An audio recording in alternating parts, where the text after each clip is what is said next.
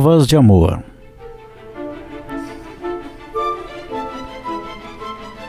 Todos querem se sentir amados. Isso está na natureza humana. A nossa busca constante na vida é pela felicidade. E ela acontece quando temos amor próprio e nos sentimos amados por outras pessoas. O filho, ao nascer, busca o carinho e afeto da mãe. E o ato de amamentar tem uma ligação sentimental muito importante tanto para a mãe como para o filho.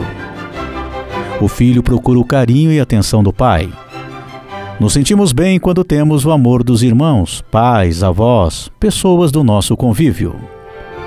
E nas atitudes é que percebemos as provas de amor. Tanto as atitudes dos outros como as nossas também, afinal, também alguém vai esperar isso de nós. Mas quais são as provas do amor incondicional e verdadeiro?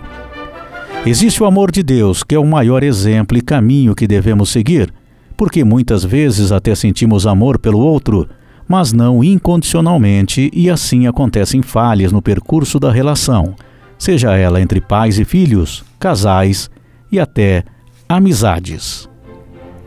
O amor de Deus é como uma soma na nossa vida.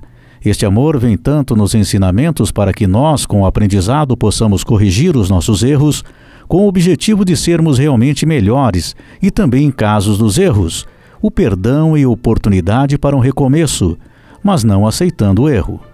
A maior prova de amor de Deus para nós é a oportunidade de sermos melhores a cada dia. Já o amor do ser humano tem dificuldade desta relação. Como eu disse anteriormente, nós amamos, mas temos imperfeições e, pela nossa natureza, automaticamente esperamos algo em troca. Engana-se quem acha e diz que não tem expectativas no outro, porque se ama e é feliz assim. O amor próprio é fundamental para que cada um de nós coloque limites do que é bom ou não para nós.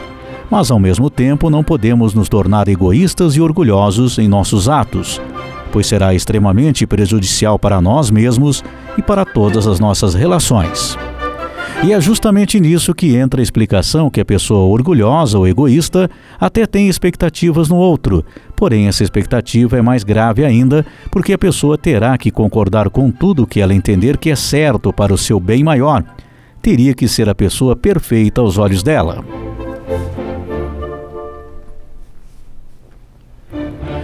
Uma pessoa que não questiona, uma pessoa que faz todas as suas vontades, uma pessoa que se sujeita e aceita todos os seus atos que se tornam desrespeitosos e sem limites cada vez mais, porque quanto mais a pessoa aceita, mais a outra extrapola. Vem da natureza pelo desejo de se sentir amado e ter o controle da situação. Observe a gravidade disso. Por isso acontecem relacionamentos que poderiam ter dado certo em verdadeiros desastres, e alguns até com atitudes que destroem o psicológico e até situações de extremo radicalismo, onde entram agressões físicas. A prova de amor consiste em respeitar a si mesmo, mas amar o outro, respeitar, admirar qualidades, entender defeitos, buscar uma soma, um plano a dois. Isso vale para todas as relações, não somente de casais, mas de pais e filhos e até amigos. A prova de amor não é aceitar o que o outro impõe. Não é abrir mão da tua felicidade para ter a presença do outro, mesmo que ele esteja te desrespeitando. Não é exigir que o outro aceite as tuas vontades, desejos e ilusões do mundo. Como está em Provérbios 6:28, cuidado com o que desejas, pois quem anda em brasas queimará os pés. Então eu te pergunto: você sabe amar?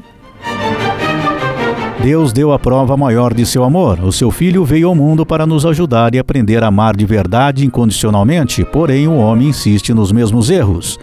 O interessante é que procuramos o amor, mas temos que aprender a amar. O amor só existe quando há a chamada reciprocidade.